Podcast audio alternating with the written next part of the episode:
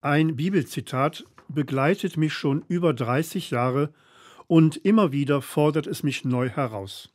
Ich meine meinen Primizspruch, den ich mir zu meiner Priesterweihe ausgesucht habe.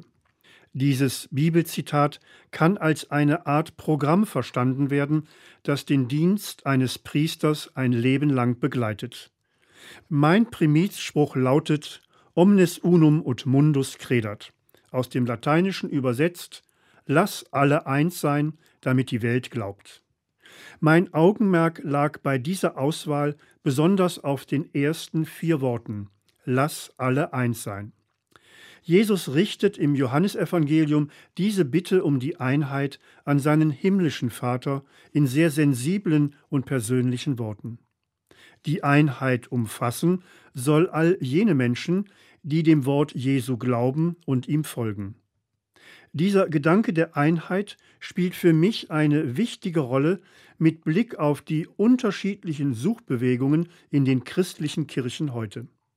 Sie bezieht sich aus katholischer Sicht aktuell auf Themen wie Macht und Gewaltenteilung in der Kirche, auf die Frage nach der priesterlichen Existenz heute, die Frage nach Frauen in Diensten und Ämtern in der Kirche, sowie auf die Frage nach Leben in gelingenden Beziehungen und was es bedeutet, Liebe zu leben in Sexualität und Partnerschaft. Die stärkste ökumenische Suchbewegung bezieht sich auf das Thema gemeinsam am Tisch des Herrn in Eucharistie und Abendmahl. Dabei ist eines so gewiss wie das Amen in der Kirche. Alle diese Themen sind kontrovers besetzt und somit spannungsgeladen. Gerade in dieser Spannung ist mein Primizspruch eine wichtige Orientierung.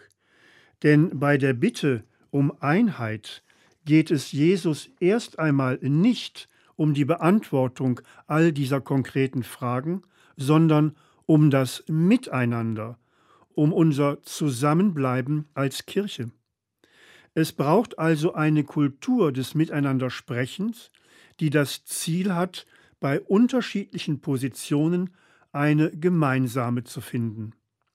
Wichtig in der Kontroverse ist es, die Position des Gegenübers verstehen zu wollen, was nicht bedeutet, ihr auch zuzustimmen. Verstehen bedeutet erst einmal, so lange sich auszutauschen, bis jeder Beteiligte in der Lage ist, den Standpunkt des Gegenübers zu formulieren. Erst dann ist eine gute Grundlage geschaffen für eine fruchtbare Kontroverse, an deren Ende kann Übereinstimmung stehen, ein fairer Kompromiss oder auch die Erkenntnis, keine gemeinsame Lösung gefunden zu haben.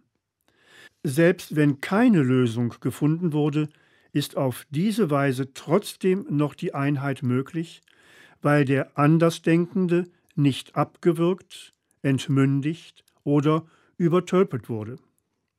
Wenn es um den Erhalt der Einheit gehen soll, um die Bitte Jesu, dann bedeutet es auch manchmal mühselig, einen neuen Start zu wagen, nochmals Argumente zu erläutern, schon einmal Gesagtes nochmals einzubringen. Einheit fällt nicht vom Himmel. Einheit ist Arbeit. Einheit kann auch ein momentan fernes, unerreichbares Ziel sein.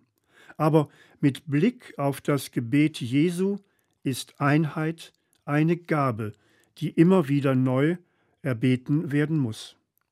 Als katholischer Priester ist mir mein Primizspruch gerade in diesen Tagen der Kontroversen in meiner Kirche wieder ganz nahe gekommen. Lass alle eins sein, damit die Welt glaubt.